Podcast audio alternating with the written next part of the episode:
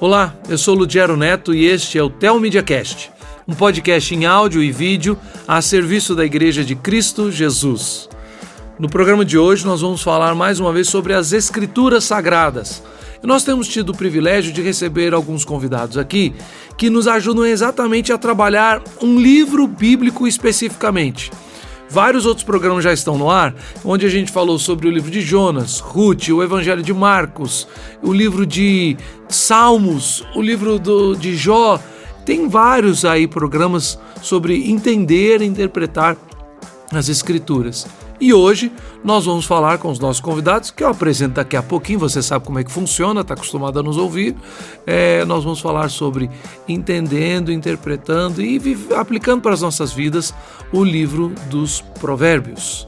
Então fica conosco e depois da abertura a gente vai começar. Começa agora o Teomídia Cast, com muita teologia, fé e vida para a glória de Deus. Essa é uma produção original Teomídia.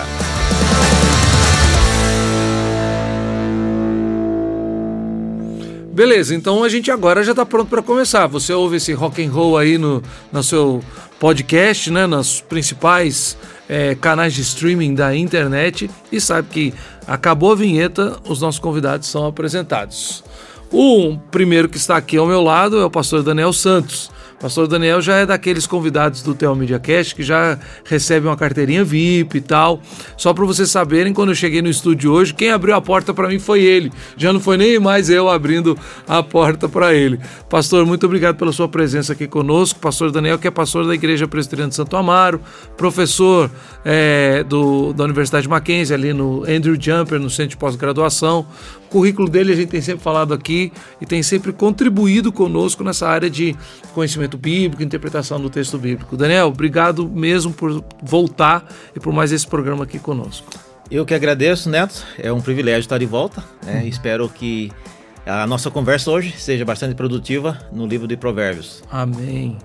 Com ele vem um outro pastor da igreja de Santo Amaro, que trabalha junto com o pastor Daniel e tem é, também se desenvolvido nessa área de estudos acadêmicos a respeito de interpretação bíblica, trabalhado com Daniel, principalmente no Antigo Testamento. Né? Foi o currículo que o pastor Daniel me passou do pastor Geimar Lima, que está aqui conosco pela primeira vez no programa, mas é aquela história, vem a primeira é para gostar e voltar várias vezes. Geimar, obrigado por estar aqui conosco e contribuir tanto com a Igreja de Cristo, ensinando o povo de Deus a interpretar melhor o livro dos Provérbios. Hum, eu que agradeço o convite de estar aqui. Espero que tenhamos uma boa conversa ótimo. sobre esse livro tão enriquecedor. Ótimo, ótimo. Bom, Daniel, você já teve aqui de outras duas vezes, os programas já estão no ar. O pessoal que está ouvindo aí pela primeira vez, ao terminar esse programa, não para não, ao terminar esse programa, hum. você ainda pode ouvir. A gente teve uma conversa sobre lendo, entendendo, interpretando o livro dos Salmos. Uhum. Depois o outro sobre o livro de Jó. Foram muito bons os programas, é, o feedback é sempre extremamente positivo.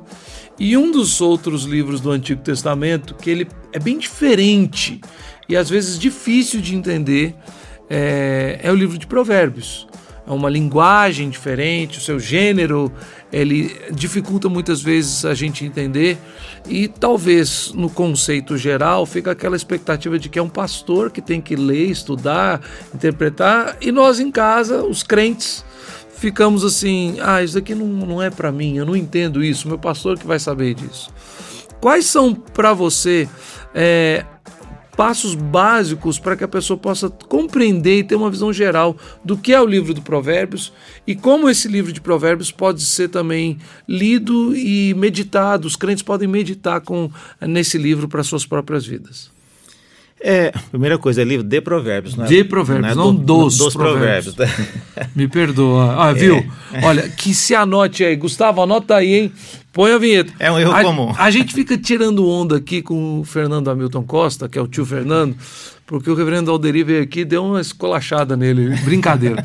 ele corrigiu ele assim, e não vai ser editado, vai ficar. Vai então ficar. eu estou sendo corrigido. Comecei muito empolgado. É o livro de provérbios. De provérbios. É Olha, a primeira coisa que é importante notar é que o livro de Provérbios é conhecido, Neto, como um livro para crianças, hum. né? É um livro que você usa o versículo para enfeitar uma caneca, para fazer uma lembrancinha de escola dominical. Uhum. E se você perguntar na igreja o que é que tem no livro de Provérbios, acho que 90% da igreja vai responder algo do tipo: o coração do homem pode fazer planos, mas a resposta certa do Senhor é isso aí. Uhum.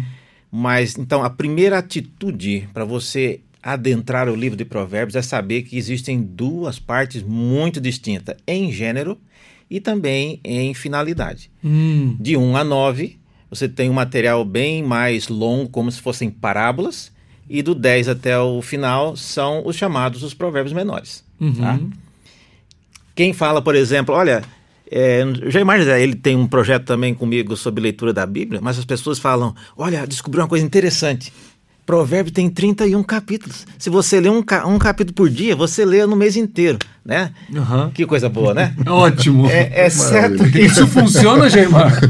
Olha, eu acho que olhar para o livro dos provérbios como instruções e depois esses provérbios menores complica um pouco pensar em 31 dias de leitura, porque quando você chega na segunda parte, esses provérbios menores, cada um demanda uma reflexão própria, que às vezes os provérbios ali não se, não se casam, né? Um provérbio tem a ver com um tema, o outro com o outro. Então, é algo muito bonito, 31 bonito. dias em provérbios, mas... Bonito de falar, né? Bonito mas, de falar. na prática, é, chega um ponto que você vai ter a, a sensação de que você está lendo, por exemplo, um dicionário. Uhum. Porque cada verbete trata de uma coisa diferente. E aí você vai sentindo aqueles, aquela sensação de estar tá, assim sobrecarregado com conteúdo e você não consegue entender. Então as pessoas, se não lerem capítulo por capítulo, elas vão se perder no objetivo é, que a gente fala, o, a intenção do autor, né? O objetivo daquele texto está ali. A, o, o leitor vai se perder se for nessa ideia de 31 dias em provérbios, né? É, não é que vai, ele vai se perder, ele vai perder o propósito uhum. para o qual o livro foi escrito. Sim. Então, a partir do capítulo 10, não foi escrito para ser lido capítulos inteiros. Né? Uhum. Né? Tem capítulos com 30 versículos. Né? Se você ler todos os 30 em um dia, não é produtivo. Provérbios não foram escritos para ler dessa forma uhum. e, obviamente, a retenção do conteúdo vai ser mínima, né? Porque eh, não foram escritos para ser lido dessa maneira. Ok, então beleza. Duas partes. Duas partes. De 1 a 9, 10 a 31. Isso. Isso. Certo? Agora, lá no 31, que é famoso também, né? Mulher virtuosa tal. Ele é inteiro ou ele também é dividido em pequenas partes, em pequenos provérbios? Ah, o, 30, o 31, a partir do versículo 10, né, que começa uhum. o relato da mulher virtuosa, lá volta a ser uma narrativa um uhum. pouco mais longa. Uhum. Tá? Mas os outros são curtos de que tamanho? Como é que a pessoa está me ouvindo? Fala assim, Poxa, agora então, um, um versículo. Um versículo. Um versículo. Cada versículo é para ser é. meditado, entendido e compreendido. Às é. vezes só a parte que introduz, às vezes a sequência de versículos tem uma explicação um pouco maior de três, quatro versículos, é. mas a maioria se torna um versículo em diante, a partir do capítulo 10. Então o desafio também, Geimar, para o pregador, quem está expondo o texto, seria então que, ao expor o texto de Provérbios na igreja, ah, vamos fazer uma série em Provérbios. Quando eu entro nesses provérbios menores, eu tenho então que me dedicar versículo a versículo. Ah, sim, porque às vezes a sequência dos versículos realmente não tem a ligação entre os temas. Uhum. A não ser que queira fazer uh, um sermão com três temas distintos, às vezes, ou quatro, o melhor é focar realmente, eu acho que em um versículo nessa segunda parte. Vocês já fizeram uma série em provérbios lá em Santo Amaro? Na primeira parte, né, eu já fiz, uhum. e aí quando chega na segunda, e, pode olhar tem um bom comentário na cultura cristã do Bruce Watke. Hum. E a primeira parte vai muito bem. Na segunda, é, você vê que o comentário dele ele dedica mais ou menos uma página e meia para cada provérbio. Uhum. Então são 379 provérbios desses de um, um versículo só. E cada um. 379. É, se você for comentar uma página e meia, que é pouco, Uhum. Em cada provérbio, só isso já vai, né?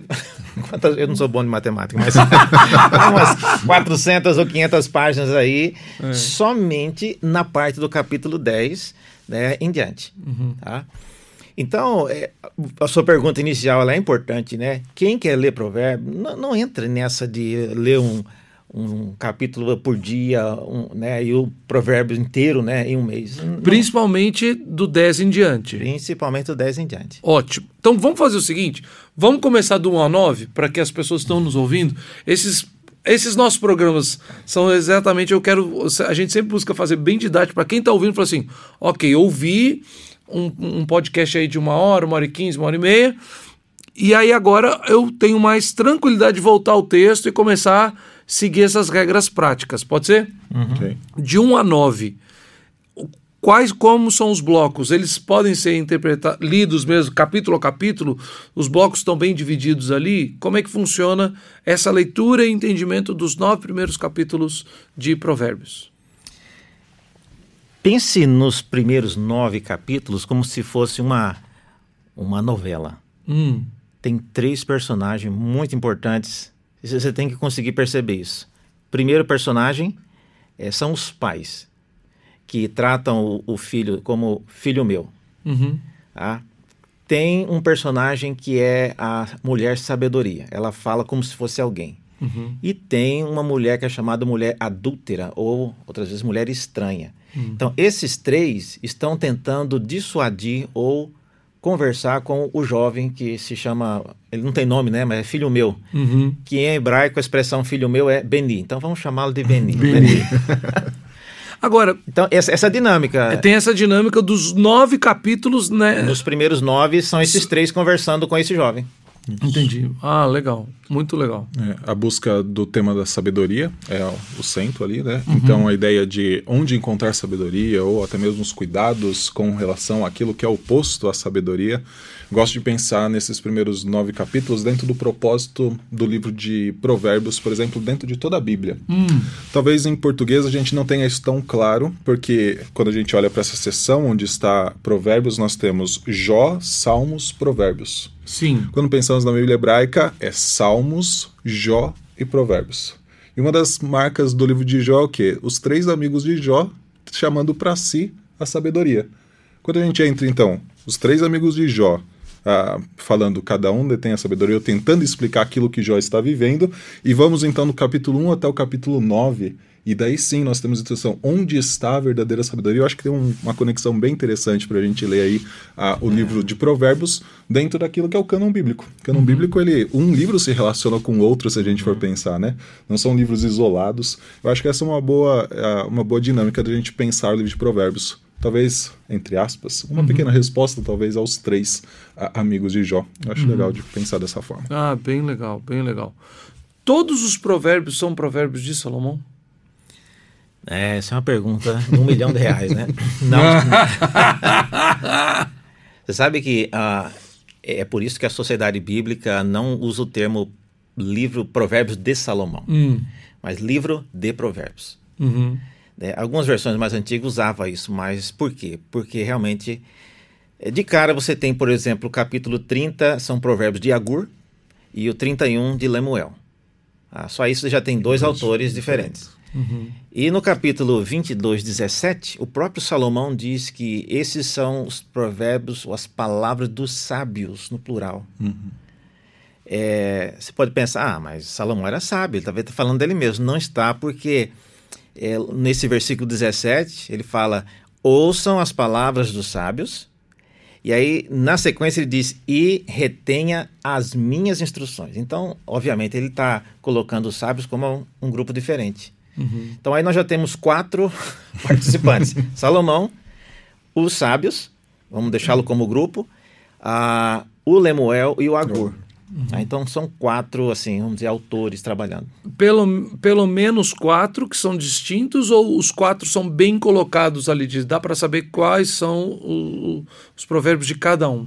Dá, não é igual aquelas coisas da, da fonte, né, do, teoria de documentária, não. Fonte não. Q, né? Não, esse Fonte aí... Q. A pessoa falou assim: olha, ah, esse daqui ele bebeu um pouco de Mateus, é. esse daqui um pouco de Marcos, Marcos. mas a fonte Q. Aí eu falei: de onde vem a fonte Q? fonte Não, é a fonte Q.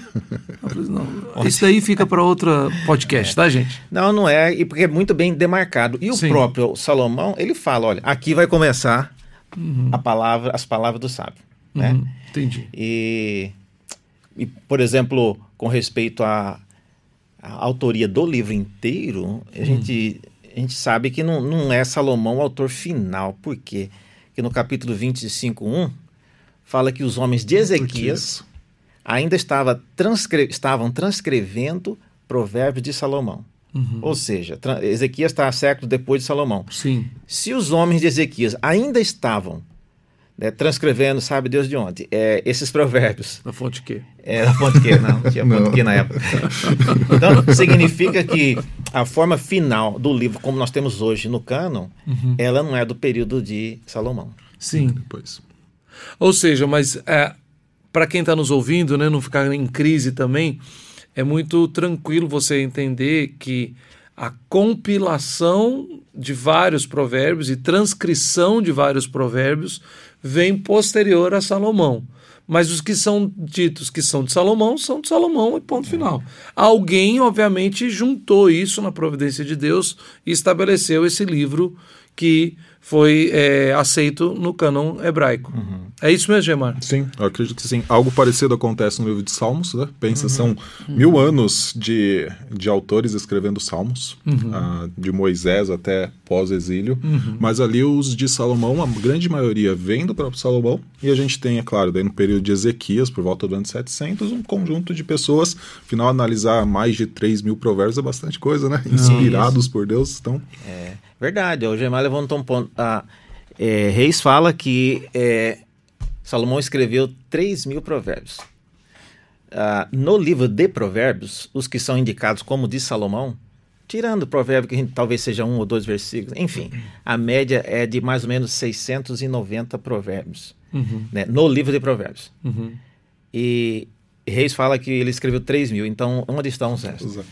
Então aí esses homens de Ezequias talvez mostram que houve uma seleção.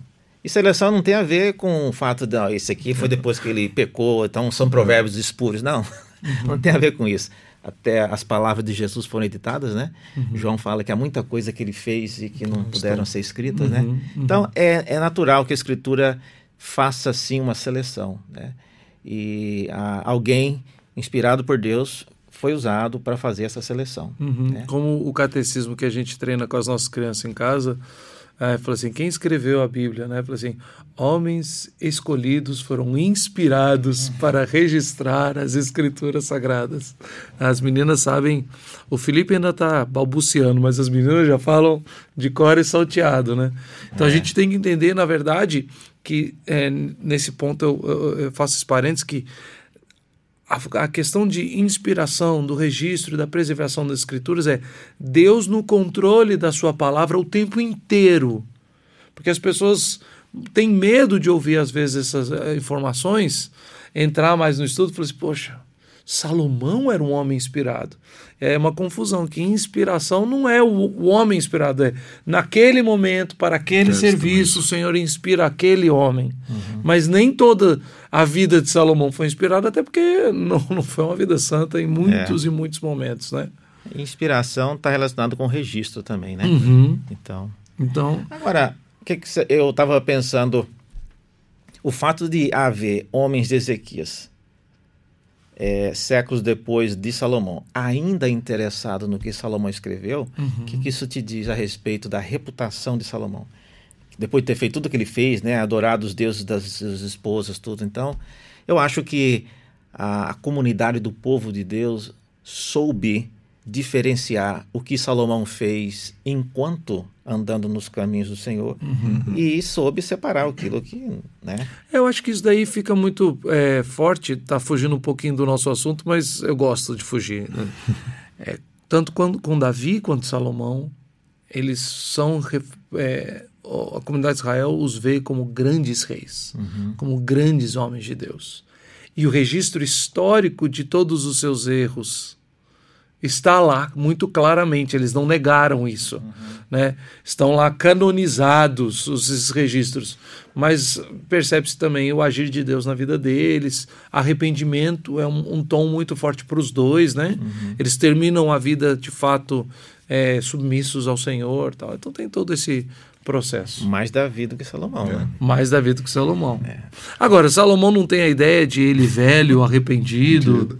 Essa, é, ou é só uma cultura geral, é, é cultura popular? Olha, eu olhando para os escritos de Salomão, pelo menos aqueles que são associados a ele, uhum. a, se nós olharmos para o livro de Cântico, eu acho que a gente tem um testemunho bem interessante, talvez de um arrependimento de Salomão. Uhum. A, esse livro ele apresenta, a gente geralmente costuma interpretar, né, é a igreja, é Cristo, né, o noivo, a noiva, uhum. e Salomão ele se coloca nesse livro sempre como uma ameaça ao casamento do noivo e da noiva. Hum. Então a gente tem um testemunho talvez de algo que Salomão olhou para a sua vida, os seus aí, mil casamentos, né, como algo que talvez ele tenha entendido o erro dele, buscando alianças militares, buscando expandir aí sua influência, entende, talvez, se nós datarmos, pensarmos né, que esse livro é algo mais do fim da vida de Salomão, talvez até como um testemunho do seu arrependimento. Ele uhum. enxergando ele como uma ameaça, final toda a sua vida, né, baseado nesses casamentos mais uh, políticos do que realmente à luz da palavra de Deus,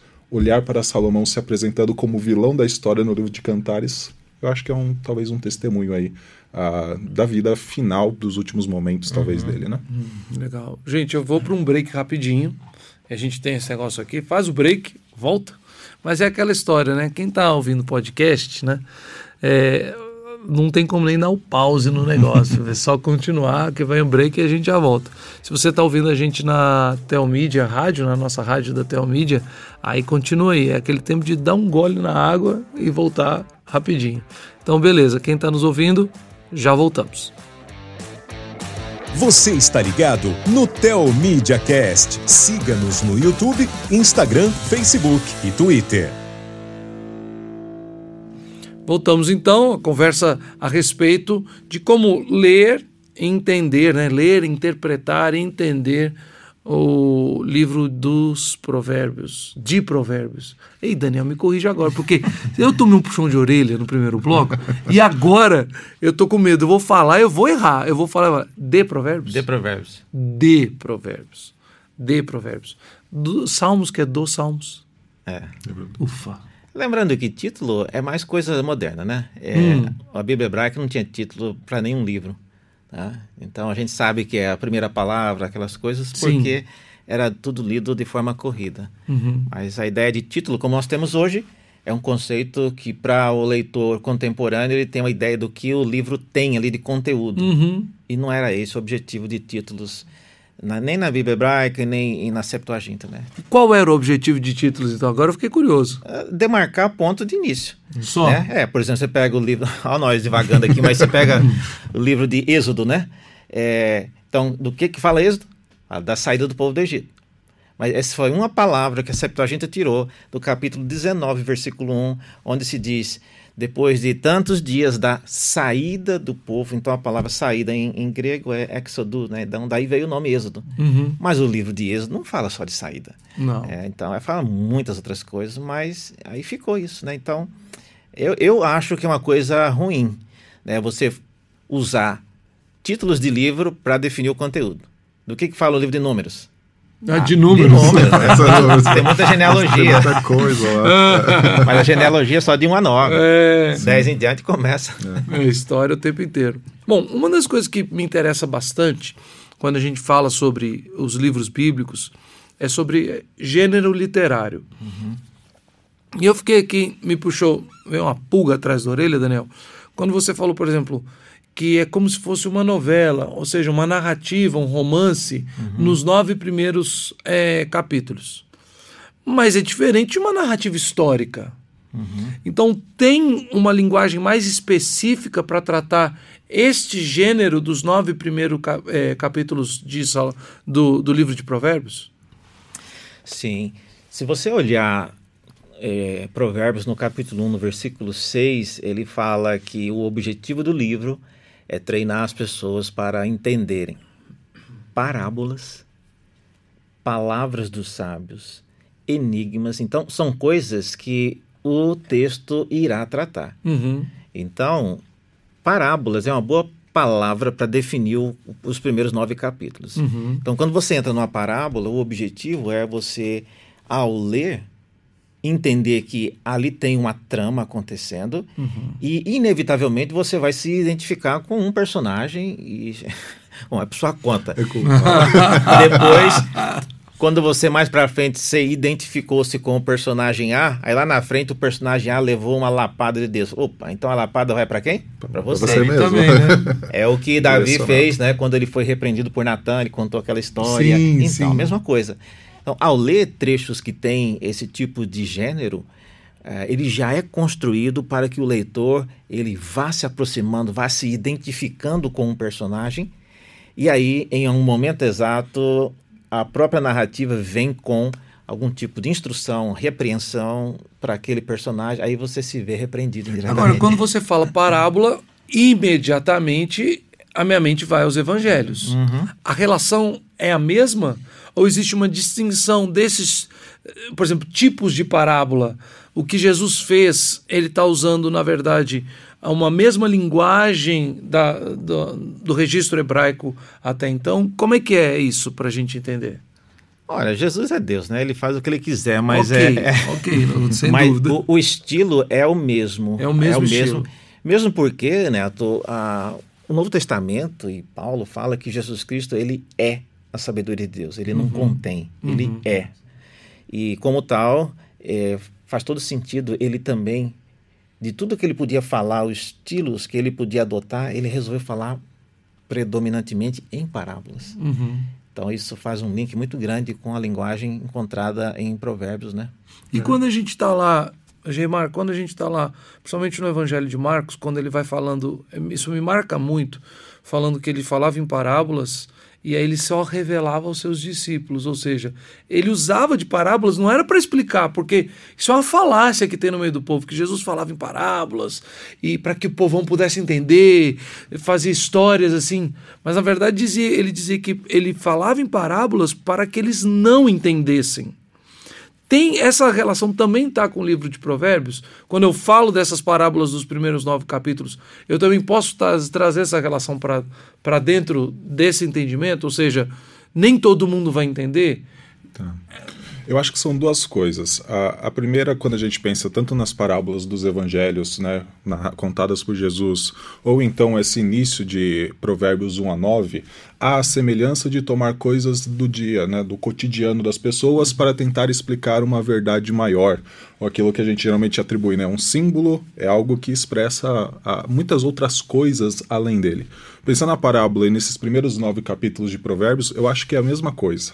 De certa forma, aquilo que a Daniel mencionou antes, né, de Provérbios 22, várias coisas os sábios falam, mas presta atenção às minhas palavras para confiar mais no eu sou, eu acho que ajuda a, a gente a entender o seguinte: ah, para entender todo o significado por trás daquele ensinamento que é extraído do cotidiano, eu acho que tem algo a mais, porque justamente a ideia da inspiração, do, ah, da iluminação, melhor dizendo, né, do Espírito Santo. Ah, mas, a segunda coisa, o livro dos Provérbios ele foi escrito para ter um diálogo também com um, um grupo maior do que fora, por exemplo, de Israel. Israel, sim, é o, o grupo que vem sendo nutrido pelas leis, é o grupo que vem, que tem os profetas, mas ah, quando pensamos no gênero de sabedoria, nós vemos ah, o livro de Provérbios também dialogando com pessoas que talvez não tinham todo esse conhecimento prévio, mas que ah, poderiam ser, talvez, pelo menos atraídas, ter sua atenção chamada para aquilo que ah, estava acontecendo ali em Israel. Então, acho que tem as duas coisas. Uma, realmente, a- as parábolas elas não são para um grupo muito amplo, mas o fato delas serem extraídas ah, de informações do dia a dia auxilia também outras pessoas a, pelo menos, prestar atenção. Agora, o conhecimento, esse gap, é somente o Espírito Santo que vai Sim, fazer entender. Sim, mas para vamos, vamos colocar então para aqueles que são crentes do Senhor Jesus que receberam a fé salvadora, também tem um caminho mais simples para que através dessas parábolas eles possam ter uma compreensão maior. Tem a ver com o que você estava falando, Daniel, da identificação da pessoa com o personagem e aí depois quando ele toma a lapada leva junto, né? É, tem, tem a ver com isso mesmo, né? É, um, dá um exemplo aqui. Quando esses pais, né, que tem um filho que chama filho meu, o Beni, eles, ele vai falar para o filho, filho meu, não dê ouvido para a mulher adúltera, a mulher estranha, porque aí ele vai começar a descrever como era a casa dessa mulher adulta, como era a cama, E, e, o pai fala até o tipo de, de tecido que era o lençol da cama e o perfume que tinha nessa casa. Vai chegando um ponto que você pergunta como é que esse pai sabe tantos detalhes sobre a casa, sobre a casa dessa mulher adúltera. então, parece até que ele um dia já foi vítima daquilo, né? E o nível de detalhes que esse pai constrói para instruir esse filho é impressionante. Tá? Então, nesse sentido, Neto, é, eu diria que o livro de Provérbios ele não é um livro para criança. Uhum. Ele é um livro para é, pais lidarem com jovens na idade 19 em diante. É um livro assim pesado, porque... Talvez um pouquinho menos, né, Daniel? Vou, vou puxar a brasa para a mensagem aqui. Um menino de 13, 14 já precisa ser bem instruído. Nessa 19 já tem uns meninos muito ousados. tempos, né? É, no... ah, eu acho que qualquer tempo, né? Tal... Veja, agora... Ah, eu estou falando, por exemplo, Provérbios 5 vai falar da instrução, olha, você gozar dos seios né, da sua esposa como gazela. E, então entra em detalhes que você não vai falar isso para um menino de 9 anos. De nove, não. É? Mas eu tô falando. não, eu tô falando sério, porque, veja, eu tô. Veja, então, tem, não tem... é nem confessando pecado que não. Mas é porque os meninos é, de 13, 14, 15 já estão sendo extremamente estimulados por isso no mundo. E se eles forem instruídos a terem essa expectativa e esperança de um casamento santo, talvez aos 19 eles podem estar se casando. Até correr atrás do, do prejuízo e trabalhar e casar. É. Né? Eu, tô, eu sou meio é. favorável. Eu, sou, eu, eu, eu acho que. Olha, provérbio tem essa, essa proposta de que tem um momento certo para você é, passar essa informação. Uhum. Na visão de provérbios, o momento certo é quando ele está adentrando a vida adulta. Uhum. No contexto do, de Israel do Antigo Testamento, essa era a data mais ou menos, né? Uhum. É, porque se você vai falar para um menino de 9 anos, sim, ele entende, sim, tudo que envolve um ato sexual, mas é, o que, que ele vai fazer com isso? Essa Nossa, informação, ele não né? tem como não tem lidar. Como. Então, na visão de Provérbios, o pai resolveu é, instru instruir a fundo, né, em um momento que ele sabia que o filho já estava caminhando para se tornar é, uma pessoa envolvida emocionalmente com alguém. É, Capítulo 7 fala é, que ele estava olhando. Então é importante para a formação dos é, rapazes, né? Exatamente. A gente ficou discutindo aqui 13, 14, você 18, 19, mas é. De qualquer jeito, é rapazes, os pais instruindo seus filhos crentes, os rapazes da igreja sendo bem instruídos. Esse Provérbios é um livro-chave para isso. É. é existe, acho, um testemunho uh, de literaturas parecidas com provérbios uh, ao redor de Israel da mesma época, uhum. que mostram que boa parte desse tipo de literatura era, por exemplo, voltada para príncipes, né? Então, uhum. pessoas que já estavam começando a assumir uma responsabilidade muito grande, que eu acho que ajuda a gente a entender um pouco dessa idade aí, por volta dos 18, 19 anos. É bem lembrado, isso mesmo. Certo. Isso, 1 a 9. 1 a 9. E ainda sobre contextos, a, a você sabe que tem outros provérbios no mundo antigo, né? Uhum. Salomão está no ano 900, ele morreu em 920. É, mas assim, você tem provérbios sumérios, que é mil anos antes de, de Salomão. Uhum. Você tem provérbios egípcios, que é muito mais antigo. Então, Salomão não é nem o primeiro e nem o único que fez provérbios. Mas ele já veio bem depois, já no final, quando o provérbio, o gênero proverbial já estava consagrado. Uhum. Tá? Por causa... Então, deixa eu até aproveitar. Desculpa te interromper. Diga. Porque eu tinha falado de gênero. Aí você falou gênero proverbial. Uhum. Então, como enquanto gênero literário, ele é um gênero bem específico. Bem específico. Bem é. específico. Ah, porque às vezes a gente tem uma visão mais geral, e isso, desculpa até falar, em alguns cursos, até meu seminário, uhum. aí, tipo assim, não, que são os livros de sabedoria, né? Ou sabedoria, aí tem uma mistura com os poéticos e tal. Então fica meio. Fica. Mas quando a gente vai estudando, a gente vai vendo que, na verdade, quase que cada livro, não especificamente, mas existem alguns livros que eles têm uma linguagem muito específica. Uhum. Né? A gente tem que ir um pouquinho mais a fundo. E na prática, as pessoas entendem isso, só que elas não colocam na prática na leitura da Bíblia. Uhum. Tá? Se você pegar, por exemplo, se for lá no Japão, e você pega uma liturgia de um culto que você vai participar. A liturgia está lá impressa, né, que você a ordem do culto.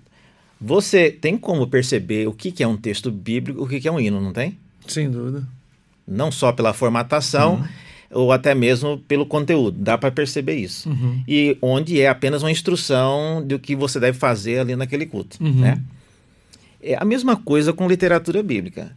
É poesia? É, mas uma poesia, no caso, proverbial é uma coisa, ah, tem instruções versus admoestações no livro de Provérbios, né? Uhum. Então, tudo isso ajuda a pessoa a entender.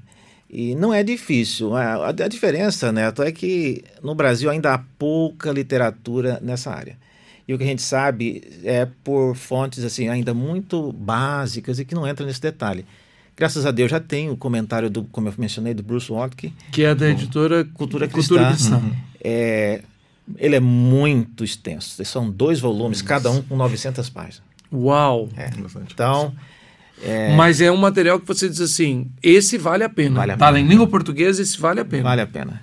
Então vou lá esses dias, vou passar lá e vou comprar o meu. Então, a- eu esque- esqueci até o que eu estava falando antes que Não, você você estava interrompeu. falando sobre Ah, o sim, gênero. Isso. Você sabia que tem outros provérbios fora da Bíblia, Sim. né?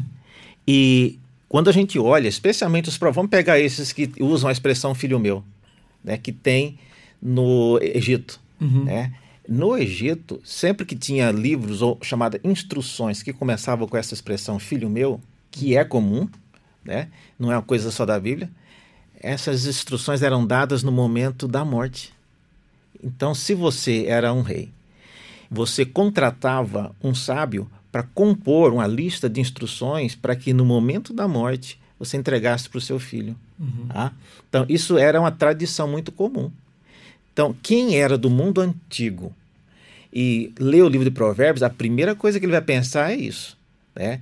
Que Salomão escreveu um livro preparando para passar para os seus filhos, Uhum. né? pelo menos de um a nove, porque tem esse tom de filho meu e era a- o gênero, era o tipo de linguagem que se via nesse testemunho final de uma vida. Agora, você imagina, seu pai está dando as últimas ah, respirações da vida.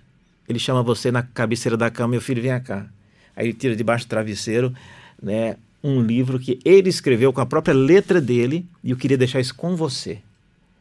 E aí então ele vai encontrar com o senhor naquele momento. Ah, o, o peso que aquele livro terá na sua vida, porque você recebeu aquilo no dia em que o seu pai faleceu. Uhum. Ele entregou na sua mão, foi escrito para você. Uhum. Então, esse era o contexto que lembra um instruções pouco- eram dadas. Me lembra um pouco o que eu ouvi de uma palestra recente do pastor Joe Bick, falando sobre culto doméstico, mas ele tem uma ilustração sobre isso, que tinha um pastor que saiu em viagem e eles tinham as devocionais manhã e noite com sua família. Então ele gravou 24 fitas para poder deixar para que os filhos pudessem ter o ensino bíblico enquanto ele estivesse viajando. E na viagem ele morreu. Aí ele pegou e falou assim: Você imagina hoje o valor destas fitas, dessas 24 devocionais gravadas para os seus filhos, para aqueles filhos? Então ele está falando da importância das escrituras de, de, de, de forma geral, mas a importância de, da meditação na palavra. E quando está falando desses primeiros nove capítulos, exatamente dizer filho meu, filho meu, filho meu, com certeza o peso é absurdo, né? Eu acho que Salomão até viveu uma experiência própria, não no papel do pai, mas no papel do filho, recebendo isso do pai. Quando Davi chama ele e fala: Olha, a lei do Senhor, passa instruções específicas da vida. E agora a gente tem um Salomão que escreve o livro de Provérbios, falando: Filho meu, ah, escrevendo boa parte desses provérbios, né? Então, um testemunho bem, ah, bem E próximo isso, que ele mesmo e isso não é incomum na história do Antigo Testamento, né? Essa passagem de pai Pai pra para filho. Esse é- tem várias outras cenas, né? Quando, por exemplo, é, Jacó, Israel, vai falecer, aí ele chama José, aí ele abençoa os filhos com a mão trocada. Trocada. Então, mas são cenas muito fortes e é muito comum na tradição essas passagens, né? Mas são cenas alheias à nossa cultura hoje. Sem dúvida. Com certeza. É por isso que hoje eh, as pessoas usam provérbios para botar, colocar, como eu disse, um enfeite num copo, né? para colocar uma lembrancinha, ou pintar numa escola, o famoso provérbios ensina a criança no caminho quem deve andar. Então, a utilização é bem diferente. E falando em escola, há muitas pessoas que já tentaram é, mas essa é a segunda parte de Provérbios, né? Colocar Provérbios como se fosse a cartilha do, da, do israelita para ensinar os seus filhos no caminho do Senhor. Isso é um outro equívoco, né? É, olha, é uma coisa que eu gostaria muito que fosse verdade, mas é, não tem nenhum relato. Pode até ser que tivesse sido o caso, mas nós não temos como saber. Uhum. É, não há nenhum relato, absolutamente em nenhum lugar, de como era a instrução, né? A instrução que fala assim, é, geral, né? Uhum. Ah, na vida no mundo antigo.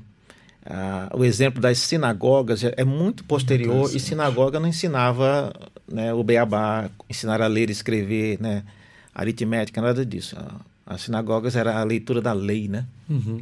Então, então a gente não tem informação sobre é, como não, era. Não tinha essa relação de sinagoga com escola bíblica dominical, né? Não, não tinha. Com crianças sendo instruídas assim. Bem, nós temos agora que ir para a próxima parte. Mas aí a gente vai depois desse break agora. Okay. Porque Daniel acabou de falar, não, mas isso já é do 10 em diante. E a gente tem que ir pro 10 em diante, diante também. Beleza? Quer continuar conosco? Eu tenho certeza, você não vai embora. O 1 a 9 a gente mastigou bastante, agora vamos pro 10 em diante, 10 a 31. É um break rapidinho, a gente já volta. Você está no Tel Media Cast, teologia, fé e vida para a glória de Deus. Bom, a gente está de volta e nesse break a gente aproveitou o off, a água, e o pastor Daniel deixou bem claro que a gente não mastigou foi nada, que ainda está assim bem na superfície. E eu vou voltar a falar alguma coisa que eu sempre falo aqui, que eu aprendi com meu pai nas aulas de teologia sistemática. Que ele falou assim: a minha tarefa é só colocar um pouquinho de sal na sua boca para você ir atrás e aprender bem mais. Mas é, fica aí a dica que tem muita coisa para ser dita. Mas nós vamos, nesse terceiro bloco, falar de uma forma superficial, não é mastigar, não é ir a fundo. Nos, agora são 21 capítulos, né? A gente falou é. de 9, agora os próximos 21, que tem uma característica totalmente diferente, não foi, Gemar? A gente falou um pouquinho no primeiro bloco dessa característica totalmente diferente dessa outra parte, do, do capítulo 10 ao capítulo 31. Como é que. Qual, qual a estrutura desses desses 21 capítulos agora do livro de Provérbios. Ok. Eu acho que Pausei são... aqui, respirei de Provérbios. são duas características. A primeira é a mais óbvia, né? Extensão de cada sessão, um versículo comparado aí ao que acontece nos primeiros nove capítulos. E a segunda, eu acho que também na, na no conteúdo e mais do que isso, na no direcionamento. Enquanto os primeiros nove parecem mais de instrução, já a segunda parte aí do capítulo 10 em diante são admoestações. Então, basicamente, máximas de moral. Uh, veja isso porque é isso, né? Então, algo muito claro uh, chamando a atenção do filho, chamando a atenção daquele que está lendo. Então, são, uh, são admoestações, o outro tem um caráter mais de instrução, de observe, evite.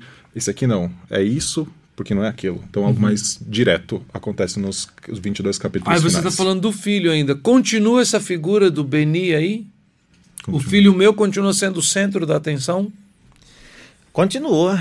É, mas assim, já que a gente é, não mastigou quase nada a primeira parte, eu tenho que ainda da primeira parte, a gente tem que puxar um personagem que hum. vai ser usado aqui, que é o capítulo 8 de Provérbios, é, tem um personagem que do nada ele começa a falar que ele esteve antes da criação do mundo com Deus e ele foi o arquiteto por meio do qual Deus criou o universo. Hum. E ele vai falando que não existia nem o princípio do pó da terra.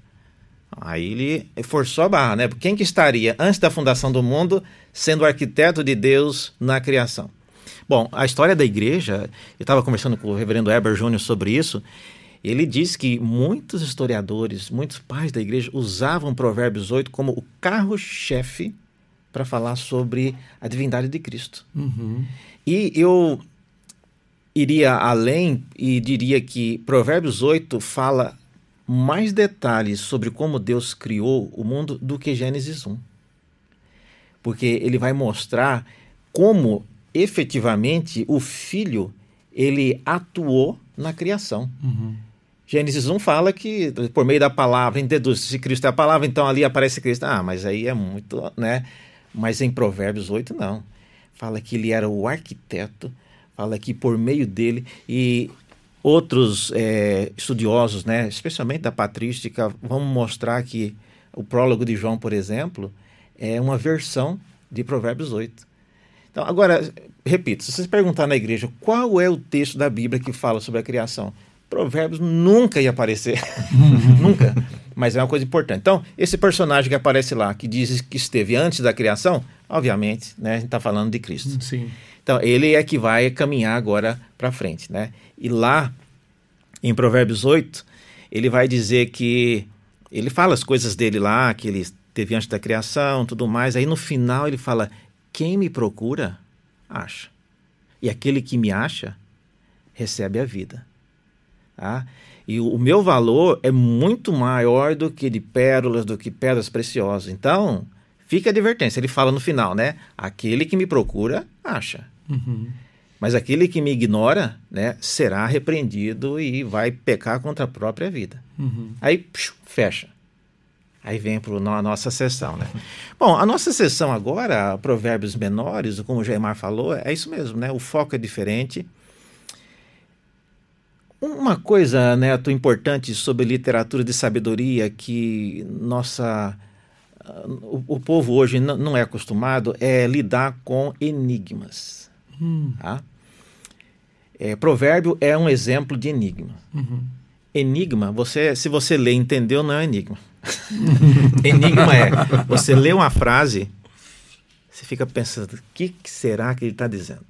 E você pensa, você pensa, você pensa. Depois de muitos meses, aí você volta. Aham, eu descobri.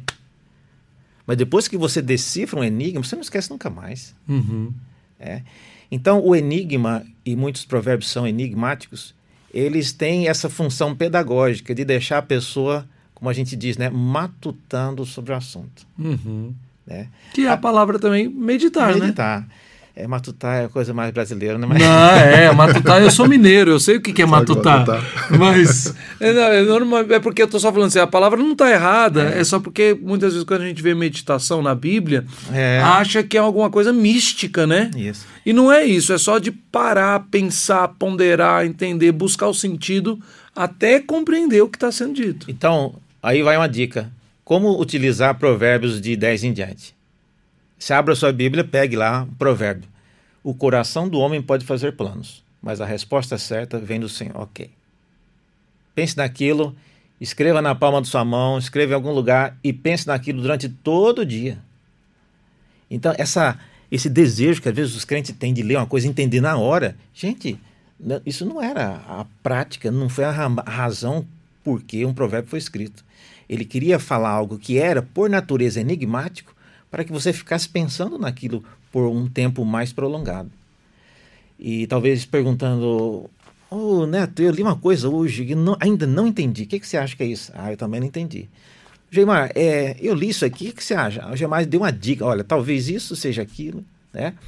É, talvez, aí, por exemplo, esse que eu mencionei, o coração do homem pode fazer planos, mas a resposta certa dos lábios vem do Senhor. Tá? Muitas pessoas acham que esse, sal, esse provérbio diz: o coração do homem pode fazer plano, mas a resposta certa vem dos lábios do Senhor. Uhum. E não é isso que ele diz. É, não é dos lábios do Senhor. Fala que a resposta certa dos lábios, ela vem do Senhor. Aí a pergunta é: lábios de quem? É. Ah, então, aí vamos dizer que o Geimar deu essa dica. Então separe aí, não é os lábios do Senhor. Você já ficou agora com dois problemas na cabeça, né? Mas é, é isso a parte do aprendizado. E você vê Jesus fazendo isso. Quando ele contava a parábola, ele não dava a resposta. Não, peraí, né? A pessoa perguntava o que, que eu devo fazer para herdar a vida eterna, ele con- contava uma história, né? Ele podia ter dito logo o que, que precisava, mas ele preferiu usar uma linguagem enigmática para que um conhecimento maior né, fosse explorado daquilo. Eu sempre digo que quando o Gemar trabalha comigo como assistente de pesquisa também, né, eu- eu- a gente fala muito sobre isso e é, você deixar uma pergunta na cabeça de um discípulo é mais produtivo do que você deixar uma resposta. Uhum. Porque você deixa uma pergunta, ele vai tentar resolver. Uhum. Se você deixa uma resposta, isso vai querer tentar repetir o que você falou. E às vezes a resposta já está dada, o, é. o processo já foi concluído, então você já até esquece, você passa para pensar em outra coisa, né? E mais, a resposta que você dá para uma situação A não cabe necessariamente para uma situação B. Então, o discípulo vai querer só requentar a sua resposta e passar para outro contexto, uhum. e às vezes não funciona, né? Uhum. E, infelizmente, a gente vê isso, até porque falando sobre um livro da Bíblia, a gente vai lembrar sempre de, também da pregação da palavra, né? É. Aquela dificuldade que as pessoas... Você falou, ó, tem um excelente comentário de provérbios. Uhum. E eu falei, eu vou lá comprar minhas cópias, né? É, mas muitas vezes até pastores eles não querem fazer interpretar o texto, meditar no texto. É, tem toda a desculpa possível, né? Que tem uhum. muitas atividades, que a vida é muito corrida e tal. Então eles vão no comentário, o comentário diz isso. Aí você vê que quase que alguém pega de repente um comentário de João Calvino e no, na hora de pregar ele está simplesmente repetindo as mesmas palavras. Não que ele está repetindo palavras que são equivocadas, mas eles não, ele não produziu aquilo, não pensou naquilo. Não tem como ele passar aquilo que ele meditou e comunicar ao povo que está ouvindo, né? Eu, eu geralmente, não sei como o Gemar trabalha com isso, né? Eu, eu coloco provérbios assim em locais na, no meu contexto de trabalho, assim, né? É, na quina de uma estante lá no jumper, é, no espelho do banheiro, porque às vezes uma, uma olhada assim meio que acidental, você começa a perceber aspectos do enigma que você não tinha percebido. Uhum. Mas eu tenho que olhar muito tempo para um texto, né? Então, provérbios são assim. Eu coloco né, no para-brisa da minha moto, né? Eu coloco em vários lugares, às vezes olhando assim, né? E olha, eu já tive, não vou falar de revelações, mas já tive grandes ideias. Uma vez eu estava descendo da Marginal Pinheiros, né? E eu tenho um provérbio que ficava assim no painel da, da moto. E falei, que que é isso? Não, estou entendendo nada. O que, que Deus está falando com isso? Aí, passando ali perto da ponte estaiada, veio uma revelação. Não sei se é de Deus, se é só Mas eu procurei urgente, não tinha. Aí já entrou na parte ali do Panambi. Quem conhece São Paulo sabe do que eu estou falando. Não tem onde parar. Gente, se eu parar aqui, eu vou morrer. Vou... Mas é assim que eu pude, eu parei a moto e tomei nota daquilo que eu consegui, né, finalmente decifrar é, um provérbio. E aí eu é um momento de, de alegria, né? Então, uhum. nunca mais, isso já tem mais de 10 anos, mas eu nunca mais esqueci não só do momento em que eu entendi o provérbio, como o significado que eu consegui. Uhum. Então, eu acho que o cristão é, precisa pensar mais nisso. A gente quer ler a Bíblia já da primeira cara e entender tudo, sendo que você precisa lê-la a vida inteira. Uhum. Então, se você tem que lê-la a vida inteira, para que ler de forma exaustiva já da primeira vez? Calma, você é. tem ainda mais. Eu acho pegando esse exemplo do Daniel, né, de como ele ah, trabalha ah, tanto para quem prega, né, tanto para pregação, ou quanto para nossa devocional, ah, eu gosto de pensar naquilo que o Salmo 1, que também é um, um salmo de sabedoria, né? também é num, num gênero literário parecido com o de Provérbios, ajuda a gente a pensar, né? A ideia de meditar. Lá no uhum. Salmo 1, a ideia de meditar é a ideia de ruminar como uhum. um boi que mastiga a comida por um tempo, depois vai lá para uma parte da cabeça, não sou biólogo, não sei exatamente para onde vai, mas depois volta, e isso volta. Isso pode ser um pedaço aqui, um pedaço ali, depois bate o olho, uhum. uh, ou então fica trazendo à mente, né? Eu acho uhum. que ler esses provérbios da segunda parte, justamente isso, são sentenças curtas, né? São, uh, uh, são porções muito pequenas que ajudam a voltar isso e quando você entende, então, realmente não sai mais da, da mente. Né? E é importante isso, né, Gemar? Porque se torna um alimento contínuo uhum. para o coração dos crentes. Exato.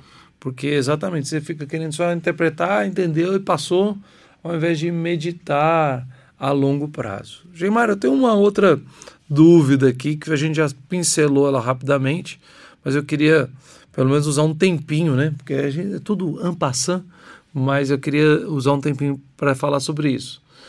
Provérbios 31, uhum. a partir do versículo número 10. Mulher virtuosa, quem a achará? E eu já escutei irmãs em Cristo, porque eu tenho muito respeito, me dizendo: ah, eu detesto esse texto. Coloca uma mulher que não existe e tal. E a gente escuta, na verdade, esse é um texto conhecido, famoso, muito usado e tem todo tipo de interpretação. Esse texto, primeiro, eu ouvi errado ou vocês estão afirmando que o capítulo 31 não, é um, não são provérbios de Salomão?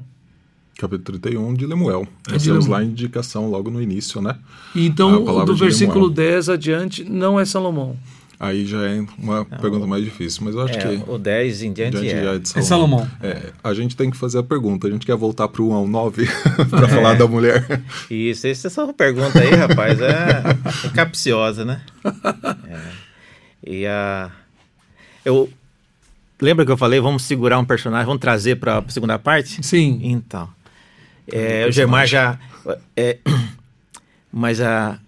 ca- Capítulo 31, Hum. quando começa a falar mulher virtuosa, o que, que vem logo depois dessa frase? Quem achará? Quem achará? Por que, que alguém perguntaria isso a respeito da mulher Exato. virtuosa? Porque é muito difícil de achar? Mas que coisa para esquisito para se dizer. Então, essa expressão quem achará é um retorno àquilo que a sabedoria no capítulo 8 falou. E ela é, foi descrita como uma mulher. Tem mais isso. Ela era uma mulher. Então, lá ela disse por várias vezes: olha, presta atenção. Quem me achar, acha a vida. Aquele que me acha é, vai ter o favor de Deus. E ela falou isso várias vezes. Ela falou que o. Ela fala no capítulo 8, o meu valor é sede de muita joia. Aí chega o capítulo 31, 10, que está encerrando o livro, e que não tem nada a ver com. É, é realmente. Em alguns manuscritos é, da Septuaginta, você percebe que esse finalzinho de provérbio é, é parte do capítulo 9, né? Então, talvez quem editou a forma final do livro puxou essa parte que já era consagrada como sendo de Salomão para fechar tudo. Uhum. Fechar com o que é mais importante, que é um retorno ao personagem principal, Principal. que é a sabedoria, que é Cristo, né? Uhum. Então, é, para alegria de umas mulheres, para tristeza de outras, eu, eu diria que é uma mulher virtuosa. O principal papel dela não é falar de uma mulher de verdade, mas é apontar para Cristo. Uhum. Porque essa mulher, quem a achará, responde a pergunta lá do capítulo Capítulo 8. oito. Aquele que me acha, acha a vida. Uhum. É, todavia, a figura descrita é de uma mulher, de uma mulher casada e tudo mais. É, Então, porque tem uma várias. é, Aí vem uma descrição, é por isso que muitas é, irmãs, eu já ouvi mesmo, reclamam. Porque tem uma descrição de tarefas diárias da, É. da lida da casa. Ela está administrando a casa dela, né? Mais ou menos. É, Hum. Ah, se envolve na vida pública é também. na Sim, boa sim. pública. E você viu um detalhe só que ela fala que ela sai de manhã para comprar o pão, ela pega um navio. Rapaz, onde que é essa padaria tão longe que ela tem que pegar um, pegar um navio para pegar. Ela passa meses fora, então ela não é uma mulher de casa. A mulher virtuosa é uma mulher, eu diria, internacional, porque ela faz coisas que vai além do limite do seu domicílio. E quem usa esse provérbio para falar das mulheres trabalhando dentro de casa não lê direito o texto, porque a descrição dela é que ela tem um, um mistério que vai além do seu domicílio. E eu não sei se quem usa isso gostaria que a sua mulher saísse para comprar um pão e voltasse três meses depois, né? Então, não é uma coisa. Não, eu não quero isso, não. Então, Então, eu acho que é, a mulher virtuosa é uma referência a Cristo. Uhum. As virtudes listadas ali são aplicáveis a homens e mulheres, não é só, né? Uhum. E também não são virtudes que devem mapear aquilo que uma mulher de Deus deve ser. Pelo contrário, deve nos apontar para as virtudes que foram encontradas em Cristo, né? Então, é, o personagem é, chamado Mulher Virtuosa é, é um retorno a um assunto que foi tratado nos primeiros nove capítulos, né? Uhum. Então, existe algum tipo de dificuldade, Geimar, da gente olhar, tipo assim, a, a pessoa de Cristo, a figura de Cristo, uma demonstração clara da segunda pessoa da Trindade, sendo chamada de mulher virtuosa? Existe alguma dificuldade nesse, nesse assunto? Eu acredito que não. Quando a gente ah, pensa no Antigo Testamento, tem essa ideia do, do tornar mais acessível num aqueles que ainda não têm esse conceito tão mais abstrato que é o Novo Testamento. O Antigo Testamento é a ideia mais a prática do dia a dia, desde a lei a gente tem então exemplos mais extraídos do cotidiano e Provérbios se vale disso. Se uhum. vale da imagem de duas mulheres opostas no início, né? Mulher a sabedoria, a mulher adúltera.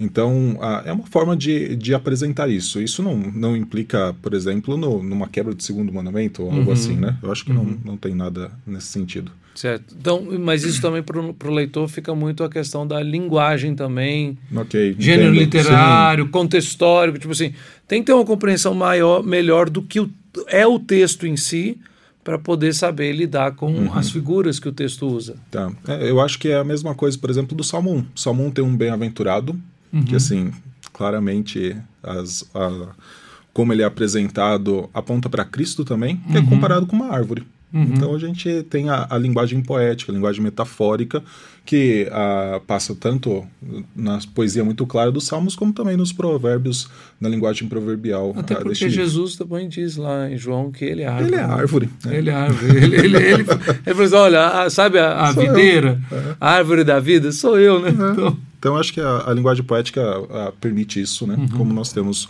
muito claro no Antigo e, e algumas a, observações também no Novo. Ah, tranquilo. Quem lia Provérbios no mundo antigo, vamos dizer que você fosse da época contemporâneo a Salomão, ou ah, os nomes de Ezequias, né? Se você lesse Provérbios, você não ia lembrar de nenhuma outra coisa senão essa figura da mulher virtuosa. Ela era muito comum no mundo antigo, Neto, com, quando, por exemplo, o Egito é, retratava a divindade Ma'at, que era a sabedoria, como uma mulher uhum. que segurava na mão né, a sabedoria, no, outra mão o entendimento e riquezas. E adivinha? Né, provérbios descreve a sabedoria também. Numa mão eu seguro isso, numa mão. Que, nossa, ao falar isso, é, é, como se eu falasse: o neto chegou lá na igreja nova que ele, ele tinha, ele subiu em cima do cavalo, pegou uma espada e disse independência ou morte. Para todo brasileiro, a gente sabe do que, que ele está falando.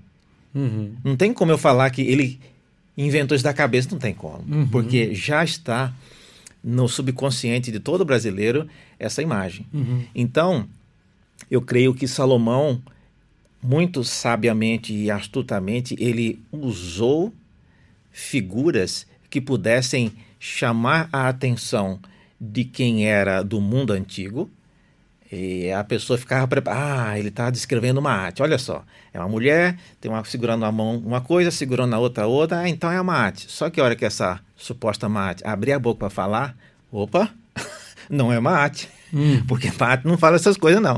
Então, veja, isso é uma excelente estratégia retórica. Sim. Porque ele pintou um cenário que atraiu pessoas para ouvir uma arte mas a hora que essa suposta mate começa a falar, opa, não é mate, né? É igual aquele, o, não é papai, né? O, não é mamãe, né? Não é mamãe, não é mamãe. então, eu acho isso fantástico. Salomão teve uma sabedoria, uma estratégica retórica muito grande. Uhum. Tá? E essa curiosidade fez com que Provérbios e o material de Salomão fosse o único material que a gente sabe que conseguiu atrair a atração de pessoas fora de Israel. Nenhum outro, nem Davi, nem Moisés, nenhum dos profetas, ninguém, nunca você vai ver alguém saindo da, de Sabá, vindo para Jerusalém para ouvir um salmo de Davi. Não, se veio, a gente não sabe. Uhum.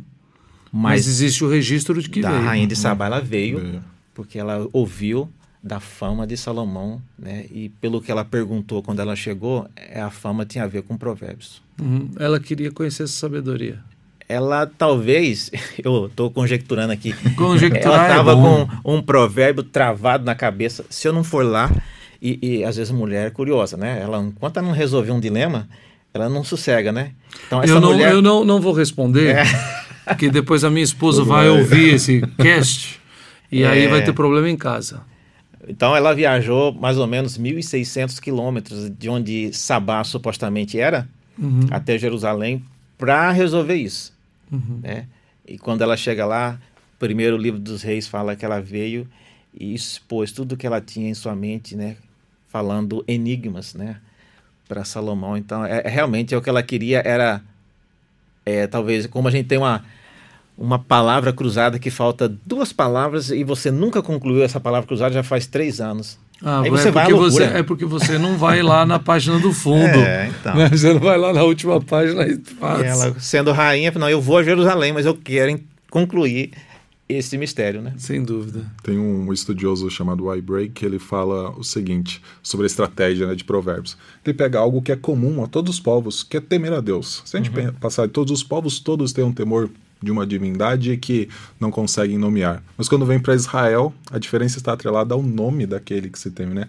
O princípio da sabedoria, o temor do Senhor. Então uhum. tem um, o, o, Deus que é específico, o Deus verdadeiro, mas no livro de Provérbios, Salomão utilizou dessa estratégia de comunicação com elementos que tem em outros povos a questão da, da mulher comparada à sabedoria, a, da árvore da vida. Então, eu acho que é um uso estratégico que a gente tem na literatura de sabedoria dessa forma. Muito bom. Gente, como já foi dito aqui, não mastigamos foi nada, né? é. Nós estamos, quando muito, é, passando aquela primeira é, faca em cima da manteiga, assim, para começar o trabalho aqui, né? Exato. né? São muitas coisas. É, na verdade, as escrituras como um todo exigem de nós dedicação, estudo e meditação. Não adianta você dizer assim, ah, eu sou um crente do Senhor Jesus Cristo e não conhecer a palavra de Deus. E se realmente isso leva tempo, né? Que a gente dedique tempo, então, dedique a vida à lei do Senhor e medite nela. Você citou o Salmo primeiro, uhum. de dia e de noite, Exato. né? O dia todo. Passe meditando nas Sagradas Escrituras. Eu queria Diga, Daniel, você fez assim. É, não, o... eu acho que a igreja precisa resgatar e aprender a lidar com linguagem proverbial, porque, veja só, um monge, por exemplo, como Dalai Lama, uhum. tem uma influência muito grande Sim. em culturas como em Manhattan, né, cidades totalmente diferentes. Por quê? Porque hoje o homem contemporâneo, ainda que não viva num contexto tibetano, ele tem assim essa, essa fascinação né, por linguagem proverbial, por enigmas. E, e, nós, contemporâneos, gostamos mais de expor, explicar, e num debate dar a última palavra. Não era essa a finalidade do provérbio. Mais do que dar resposta, é deixar uma dúvida. Uhum. Mas uma dúvida que fosse frutífera, uhum. que deixasse o cabra sem dormir, pensando: quem é essa mulher virtuosa? Então, então talvez, é... talvez uma forma, algo para se trabalhar é, também uma excelente forma de evangelismo em mundos, em Exatamente. países secularizados. Exatamente. Pensando aqui, por exemplo, sobre Europa, né? Falo muito de Portugal aqui, é, que dizem hoje que pelo menos 40% da população se, é, professa que ser ateu, né? Então. Uma, uma população ateia, assim, o que é chamado pós-cristão, né? Eles ignoram o cristianismo. É. Tem, tem um, um, amigo que ele, ele, tinha uma empresa de fazer adesivos, hum. né? E ele gostava de evangelizar e ele... Aí eu, eu fiquei fora do Brasil um tempo. Quando eu cheguei, é, acho que foi 2005, 2006, ele tinha um adesivo, um pacote assim com 10 mil adesivos. Hum. E era aquele provérbio, a sanguessuga tem duas filhas, dá e dá. Mas, rapaz, o que você vai fazer com esse provérbio? nem, nem parece coisa de Bíblia isso, né? E mal sabia eu que a, a época estava acontecendo aquela famosa CPI da sanguessuga, aquele negócio de desvio de verba com ambulância, sabe? Uhum, sim. Então, aí veja só, um provérbio que caiu com uma luva. Usava a expressão sanguessuga e então você podia aplicar né, esse princípio, né, de que quem quer só sugar o dinheiro não tem, né? É só dar e dar e dar. Não tem é. distinção, não tem uma filha boa, uma filha má. A sanguessuga só quer sugar. Então essa é uma das vantagens de provérbios. Eles não requer, não requerem de uma aplicação você conhecer o contexto histórico, não. Ele já é pronto para você vir e aplicar no contexto. Ótimo. Ah, então. Excelente. Gente, muito obrigado pelo tempo de vocês. É, eu me sinto privilegiado. A gente vai conversando, ouvindo, que sei que eu vou pondo. Eu sou sempre o curioso da história aqui. Para mim é sempre muito bom ouvir vocês. E com certeza quem está nos ouvindo está sendo muito desafiado, sem dúvida edificado, mas muito desafiado. Que você que está nos ouvindo agora vá, abra a Bíblia, pelo menos faça essa distinção entre o 1 e o 9, o 10 em diante, consiga conectar o 31 do versículo 10 em diante com o capítulo de número 8, faça essas pontes, as suas anotações, né? O, o nosso diretor de TV aí, o Gustavo, está dizendo que vai fazer os cortes, que vai fazer as anotações, né, Gustavo? E você também pode fazer as suas anotações. Aproveita que é um podcast, faz uma anotação, pausa, medita nisso e você vai ser realmente edificado. Geimar, você que esteve aqui pela primeira vez, muito obrigado pela sua presença. Eu agradeço. Que outras oportunidades uh, tenham para que você esteja conosco. Sim, com certeza. Eu agradeço o convite. É bom estar com vocês aqui, o Neto, com o Daniel, conversando sobre esse livro. Muito bom. Ótimo. Daniel, mais uma vez, sua carteirinha VIP está renovada. Tá bom. Né? que Deus continue é, nos dando esse privilégio de trabalhar juntos. Obrigado, a gratidão de sempre. Ótimo. E obviamente eu quero agradecer a você que esteve conosco durante todo esse programa. E se você está nos ouvindo e assistindo, com certeza, com certeza, foi edificado pela palavra de Deus, pela instrução da palavra, mais uma vez. Sinta-se desafiado e vá ler, meditar, estudar, pesquisar o livro é, de Provérbios, né? De Provérbios. Se você está nos ouvindo e quer assistir esse programa na íntegra, você tem a oportunidade de baixar o nosso aplicativo, o Telmídia telmedia.com, você baixa o aplicativo e de forma gratuita você pode fazer uma assinatura e ter acesso a esse conteúdo e diversos outros conteúdos também de ensino bíblico, de edificação da sua casa, da sua igreja. Contudo, você também tem o um convite e o desafio de ser nosso parceiro em missões. A Comev Comunicações Evangélicas é uma missão que está no Brasil há 50 anos e faz esse trabalho de forma missionária você pode ser nosso é, parceiro em missões fazendo uma assinatura paga com um pequeno valor mensal e cada nova assinatura é mais um irmão e irmã investindo no reino de Cristo através das mídias sociais, principalmente através da Teomídia. Muito obrigado pela sua presença, que Deus te abençoe ricamente. Medite no, nos provérbios de Cristo, nos provérbios de Deus, nos provérbios dos servos de Deus e até semana que vem.